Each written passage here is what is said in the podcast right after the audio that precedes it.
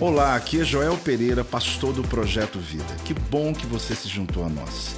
Seja bem-vindo ao meu podcast e que você possa ser impactado, inspirado através dessa mensagem.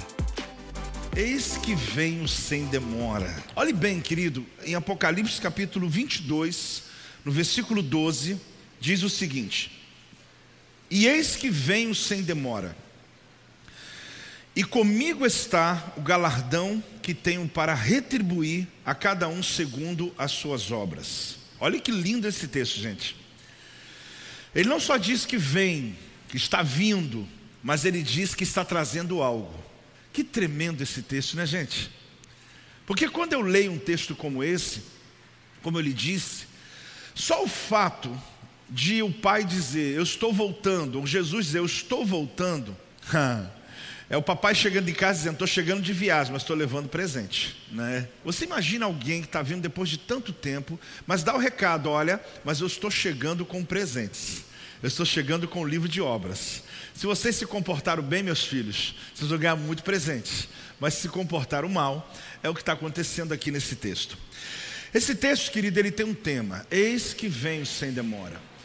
Eu penso que quando nós lemos essa frase, muita gente fica tentando achar uma interpretação para aquilo que já está claro para a gente. É Cristo dizendo: Eu volto, eu estou voltando.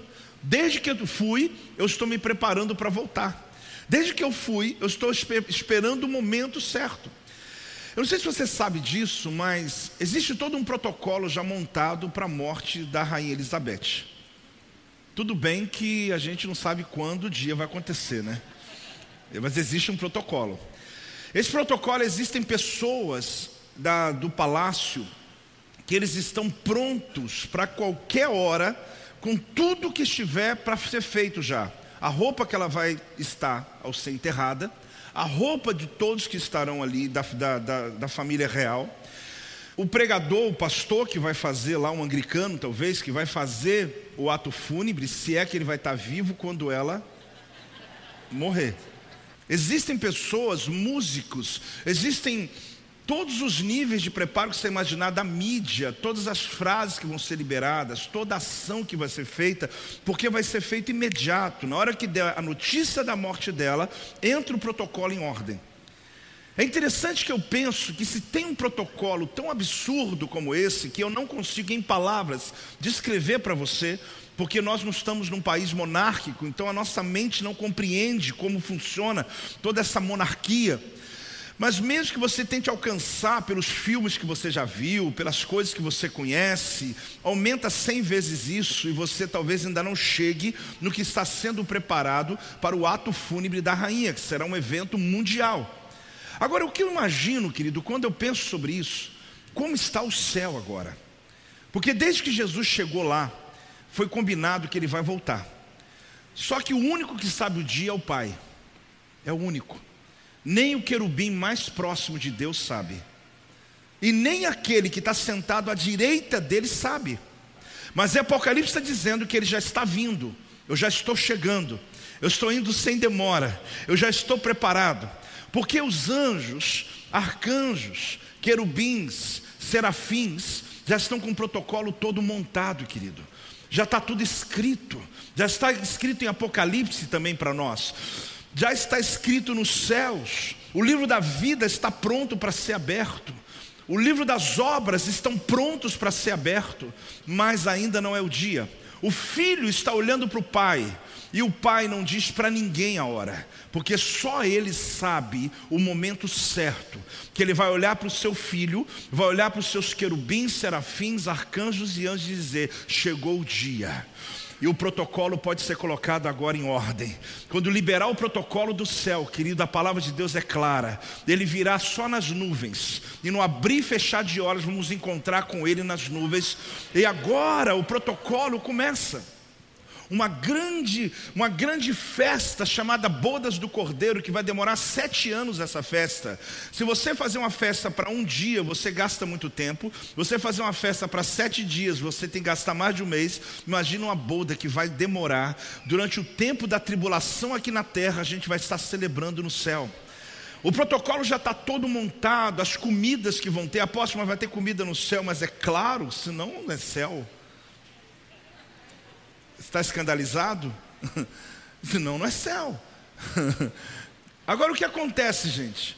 Se o protocolo da rainha é alguma coisa que nossa mente, que não é monárquica, não consegue entender, você acha que nem olhos viram, nem ouvidos ouviram, nem jamais desceu num coração humano o que Deus tem preparado para aqueles que os ama? Então, a gente pode achar que isso é uma alegoria, mas não é alegoria. Eu não sou um pregador do Apocalipse, porque eu gasto muito tempo pregando a salvação àqueles que ainda estão aqui e te dando a palavra para você ter uma vida abundante, sobreviver nessa terra. Mas de vez em quando é bom a gente lembrar o que espera a gente e saber que tem um protocolo montado, que quando você chegar nessa festa, a gente vai pensar o que, que eu tenho que fazer, qual que é o protocolo, vai estar tudo organizado. Quando lê o teu nome, que não será o nome que você tem aqui na terra, mas o nome escrito no livro da vida, o nome que Deus deu a você. Alguém perguntou para mim, apóstolo, mas eu vou saber que sou eu, na mesma hora vai arder no teu coração e você vai dizer: está me chamando para a mesa, está me chamando para as bodas, está me chamando para glorificar, está me chamando para adorar. Pode dar uma salva de palmas ao Senhor, querido. Pode dar um glória a Deus em nome de Jesus. Você já olhou para o céu alguma vez e você teve a sensação que Jesus estava voltando? Fala a verdade. Aquele dia que as nuvens estão desenhadas, parece que você olha e fala assim: Meu Deus, será que Jesus vai aparecer no meio daquele portal de nuvens ali? Naquele dia tenebroso que parece que o céu fecha e que você olha e pensa assim: meu Deus, será que chegou a hora? Como vai ser esse dia, querido, tão esperado? Qual a sensação que você tem quando fala desse tema na igreja? Pensa de verdade sobre isso. Será que você é daqueles que tem um pavor na hora e diz: Meu Deus, me dá um pânico quando eu penso nisso, porque deixei tanta coisa para fazer, deixei tanta coisa para resolver, deixei tanta gente que eu não disse que amava, tantas pessoas que eu não me aproximei, eu acho que nem salvo eu sou. Ou você é daquele que diz: Senhor, Maranata, vem Jesus, pode vir, porque eu completei a minha obra, completei a minha carreira, e o Senhor pode me levar, porque eu estou pronto para estar na tua presença. A questão é o seguinte qual é a sua expectativa sobre isso? Porque em Hebreus 9, 27, diz assim: E assim como aos homens está ordenado morrerem uma só vez, vindo depois disso o quê? O juízo. Então eu sei, querido, que existe uma forma muito lúdica de falar sobre morte e falar sobre a vinda de Cristo, só que não é bíblica. É lindo se fosse verdade, mas não é verdade. A verdade da Bíblia é que o homem morre uma só vez, e depois disso é o juízo. Então, independente da volta dele, talvez a nossa hora chegue antes da volta dele. E a pergunta é: você está preparado? Eu não sei o quanto você confia em mim, mas se não confia tanto, tudo bem. Agora eu não sei o quanto você confia na Bíblia. Eu vou te falar uma coisa: não existe nenhuma base de reencarnação, não tem jeito. A vida que eu estou vivendo realmente ela condiz com o que o texto está dizendo.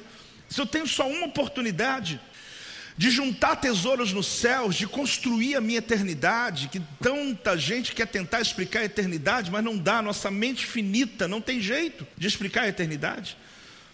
Se você quiser entender a eternidade, pelo menos um pouco, o Tiago diz, querido, que a tua vida é como uma nuvem diante da eternidade. É algo que o vento leva, é um nada diante de tudo que está esperando a gente. Só que a gente não pode olhar para o futuro como um prisioneiro no corredor da morte, contando os dias para o fim. A gente não pode olhar para o futuro olhando, meu Deus, está chegando, está chegando, está chegando, e oprimido pela vida. Não mas sim como aquela criança ávida no dia do aniversário, como uma, alguém que celebra, que está celebrando a vida, que está esperando o dia, mas com alegria, como o dia do aniversário. O seu presente está para dar luz ao futuro. Fale comigo, o meu presente vai dar luz ao futuro. A gente ouve muito sobre a semeadura e colheita, mas a verdade é que a gente não compreende até que ela bate na nossa porta. Quando você começa a perceber que a colheita chega, seja ela boa seja ela ruim. Você pode colocar a culpa no universo pelas suas crises, mas muitas coisas são resultado das escolhas que você mesmo fez. Agora pense numa colheita eterna. De verdade, pense. Um teólogo escrevendo sobre esse assunto, ele diz: pense se você tiver um dia, esse um dia coar na sua eternidade. O que, que você faria nesse único dia, se esse único dia fosse a sua existência e tudo que você fizer aqui vai ser amplificado na sua eternidade? É mais ou menos isso. É olhar para a nossa existência e pensar como é isso. Então o apóstolo João, em Apocalipse, ele expõe o tempo em dois níveis. Preste atenção. O Cronos e ele também fala sobre o Kairos. Então o que, que significa? O Cronos que não podemos desprezá-lo. Por que não podemos? Porque nós temos compromissos marcados todo dia. Você começa hoje ainda ou amanhã, você tem hora marcada, você tem o seu cronômetro, sua hora. Então, Apocalipse está falando sobre o Cronos, porém também fala sobre o Kairos, que se refere a um portal que se abre no meio do Cronos. É um tempo eterno que se movimenta no meio do teu caminho. Deixa eu te mostrar um lugar na Bíblia que era temporal. O que é atemporal? O lugar que não obedece o Cronos. O lugar chamado Santo dos Santos. Qual que é o lugar? Por isso que aquele maná, para quem lembra disso, ele não apodrecia. E toda a teofania, toda vez que Deus vinha com um anjo na terra, o lugar, as pessoas tiravam as sandálias dos pés, porque o lugar era santo. E aquele lugar ficava totalmente no Kairos. São portais que se abrem. Quem está entendendo, diga amém. E toda vez que esses portais se abriam, a palavra liberada era para o destino futuro da pessoa. Seja com Moisés, seja com Josué, quantos aí que você vai se lembrar de visitação de anjos, que aqueles minutos valeram por toda a vida. Então não exagero, querido, quando eu digo que uma celebração como essa, que as decisões e palavras liberadas e atos determinam não só o teu futuro, como a sua eternidade. Por que, que eu falo sobre tempo? Porque o Cronos é atividade, o Kairos é oportunidade. Vamos falar juntos? O Cronos é atividade, o Kairos é oportunidade. O Cronos tem a ver com que eu já falei, tua vida, teu dia, teu compromisso, tem que acordar, tem que trabalhar, tem compromisso, tem coisas marcadas. Só que o Kairos são as oportunidades que elas acontecem. Aquela conversa que talvez você não levou muito a sério, mas daria respostas que você mudaria a tua vida. Aquele tempo com a sua mãe, teu pai, com alguém que você ama, que talvez um dia, quando morreram ou quando morrerem, e você diz: Meu Deus, por que, que o Cronos me oprimiu tanto? Por que, que eu fiquei tão ocupado e não tive o tempo com meu filho quando ele ainda tinha tal idade? O Kairos significa, querido, o tempo que Deus está falando com você. E Deus não usa só o apóstolo para falar com você, ou só quando você abre a Bíblia. Deus usa as circunstâncias da vida. Deus usa os momentos mais sensíveis, principalmente aqueles que você está muito ocupado com o seu cronos. Quem está me acompanhando, diga amém. Que você está com a sua mente focada naquilo que você acha mais importante, mas vem Deus e coloca alguém na sua vida. Pode ser um andarilho, pode ser um milionário, não importa. Não significa que alguém é mais ou menos importante, mas que Deus usa momentos especiais para poder abrir os teus olhos, para te acordar, para te libertar, para te ensinar, para te responder uma pergunta tão esperada. Se nós formos dominados pelo Cronos, o futuro se tornará uma fonte de ansiedade. Pessoas que vivem só na ponta do relógio são ansiosos, porque eles nunca estão satisfeitos, nunca se preenche, termina e ele aumenta o tempo de trabalho, ou de exercício, ou de envolvimento nas coisas, mas ele percebe que as coisas não mudam porque ele está intenso sem perceber o que Deus está lhe dando de oportunidades. A grande questão aqui é que quando nós somos dominados pelo Kairos, o futuro será uma fonte de expectativa que movimenta a sua energia para o seu presente, porque você está no Kairos de Deus, você está vivendo o tempo da tua oportunidade, você está ouvindo Deus falar, você quer realmente entender o que Deus tem para a sua vida. O apóstolo Paulo, querido, vai explicar para nós o que significa o que veio na mão, o que vai vir na mão de Jesus quando ele voltar. Ele diz: Eu venho sem demora e comigo está o meu galardão. Aí a gente vê, Senhor, que o Senhor vai voltar, eu sei, mas que o Senhor vai vir com o livro das obras, aí eu tenho que aprender. Porque ele está dizendo que vem, mas ele não deixou o livro das obras.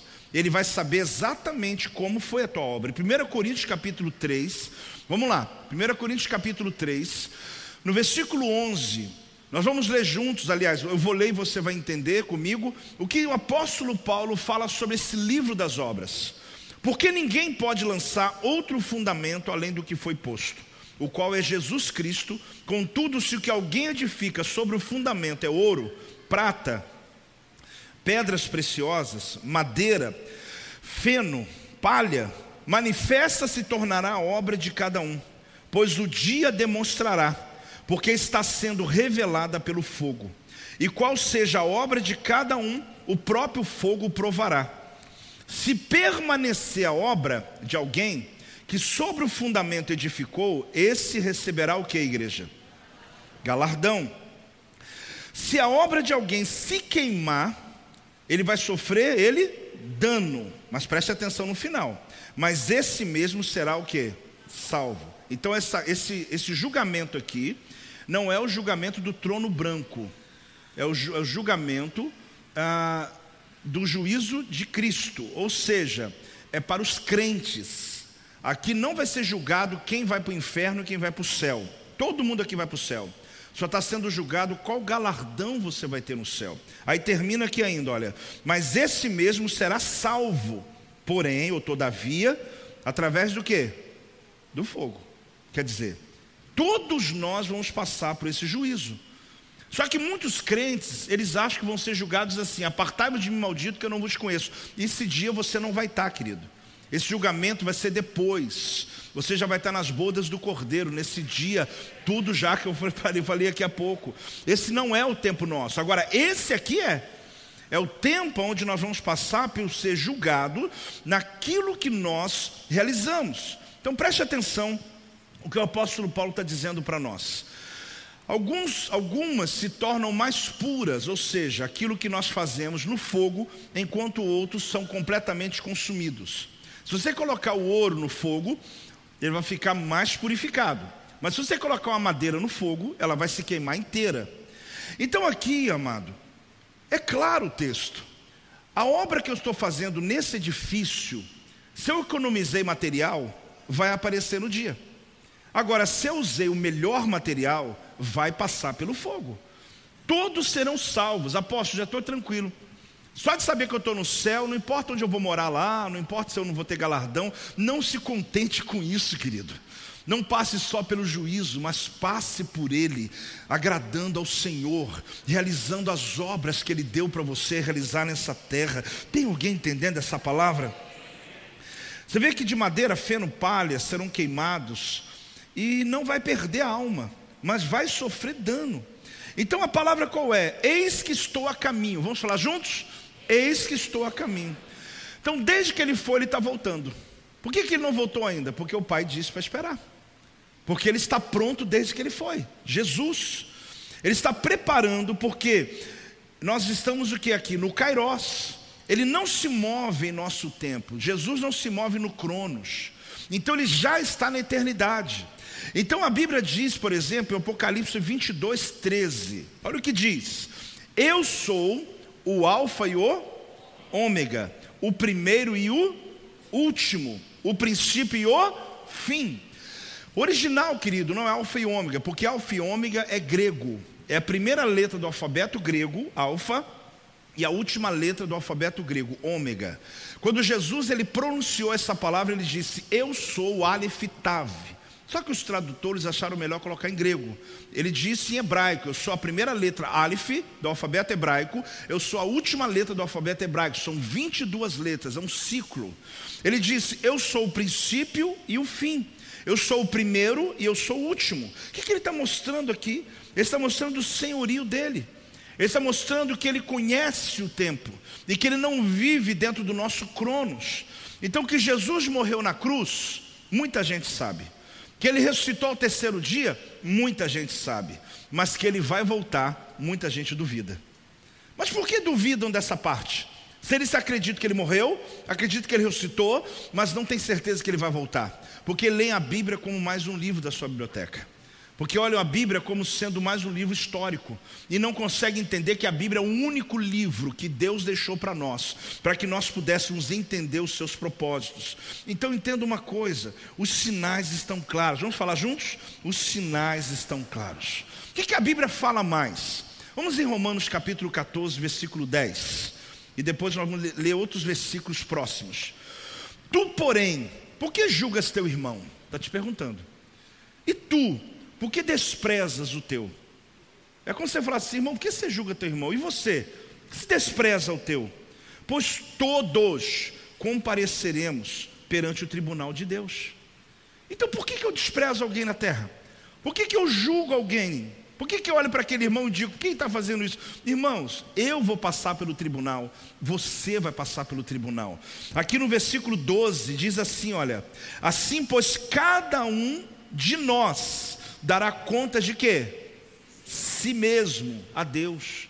Ah, mas a minha esposa, ah, mas o meu marido, mas o pastor, mas, irmão, esquece isso. Viva uma vida, querido, com esse entendimento. Porque a gente, desculpe, a gente não, né, no pejorativo, mas muitas pessoas vivem mais a vida alheia do que a própria vida. E no dia não vai adiantar aquela desculpinha que a gente dá hoje.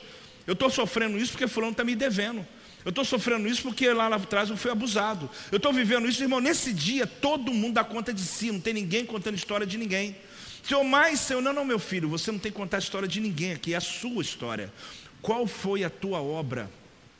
A tua obra é de ouro, a tua obra é de ferro, a tua obra suporta fogo, ou você fez uma obra de palha? Viveu a vida inteira superficialmente indo na igreja, e se não fosse a minha graça sobre você, você não estaria aqui. Agora, qual é a questão que se diz aqui? Em Tiago 4, versículo 14, diz assim: Vós não sabeis o que sucederá amanhã, que a vossa vida, o que é a vossa vida? Sois apenas como um, como que? Neblina. Quem já viu a neblina sabe o que o texto está dizendo. Que aparece por um instante, logo o quê? 15 minutos às vezes, dissipa.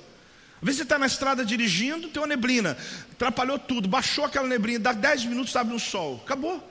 Então a nossa vida é comparada a essa neblina, passou. Então, como eu vou viver essa vida? O que eu vou me dedicar? Nós vamos ver o livro da vida e o livro das obras.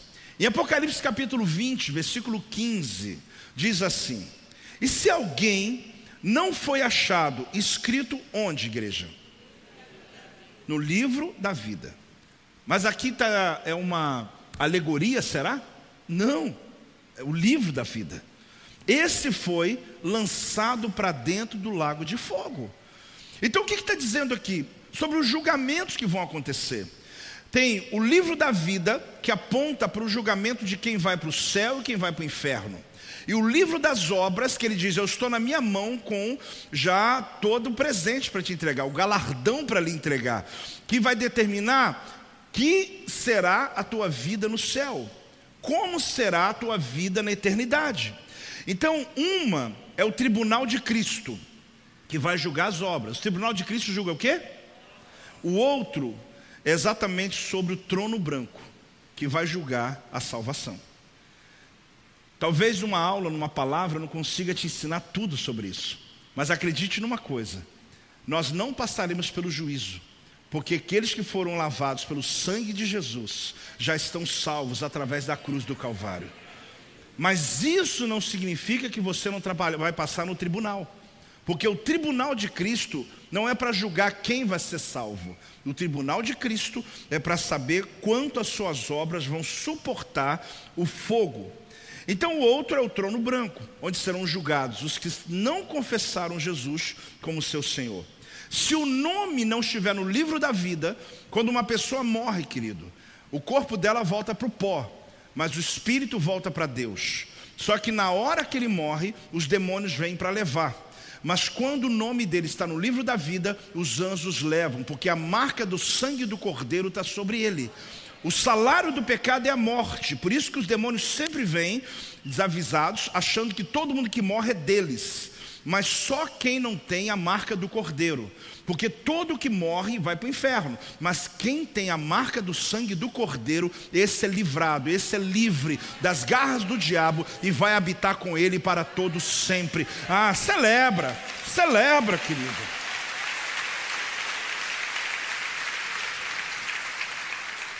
Então a pergunta ela é muito objetiva. Que tipo de material você está usando na tua obra? A gente precisa encarar com seriedade essa vida de hoje como a única, o único momento, a única oportunidade de você ter uma mudança, uma transformação real no teu coração. A vinda de Cristo vai ser muito rápida. Você já deve ter ouvido falar sobre isso, mesmo que você não sabe o texto, você já ouviu falar que será como abrir e fechar de olhos. É como se você fechasse aqui e abriu, estou na presença dele. Isso significa que vai ser um instante que não dá para mudar de atitude, não dá para mudar de caráter, não dá para mudar coisas, não dá para contar a verdade da mentira toda que você viveu, não dá para resolver problemas nessa hora, não dá para ter uma segunda chance, vai ser imediato. Aí entra a escatologia, apóstolo, mas quem ficar pode ser salvo? Sim, Outro tempo eu posso lhe ensinar sobre isso. No período da tribulação de sete anos, muitos serão salvos, mas não espere esse dia, porque se você não vai agora, vai ser muito mais difícil no período da tribulação. No milênio ainda vai ter condições, ainda terá um, ainda um, um tempo de rescaldo, mas não espere por esse momento. Você tem que entender uma coisa, querido: o momento da igreja é o momento do rapto, do arrebatamento. Esse é o momento que eu e você temos que estar pronto, porque esse mundo vai ficar completamente perdido. O Espírito Santo vai se afastar do mundo e as pessoas vão viver sem ele, e vai ser uma tragédia estar nesse lugar. E Deus está dizendo: meu galardão está comigo. A vinda dele é iminente.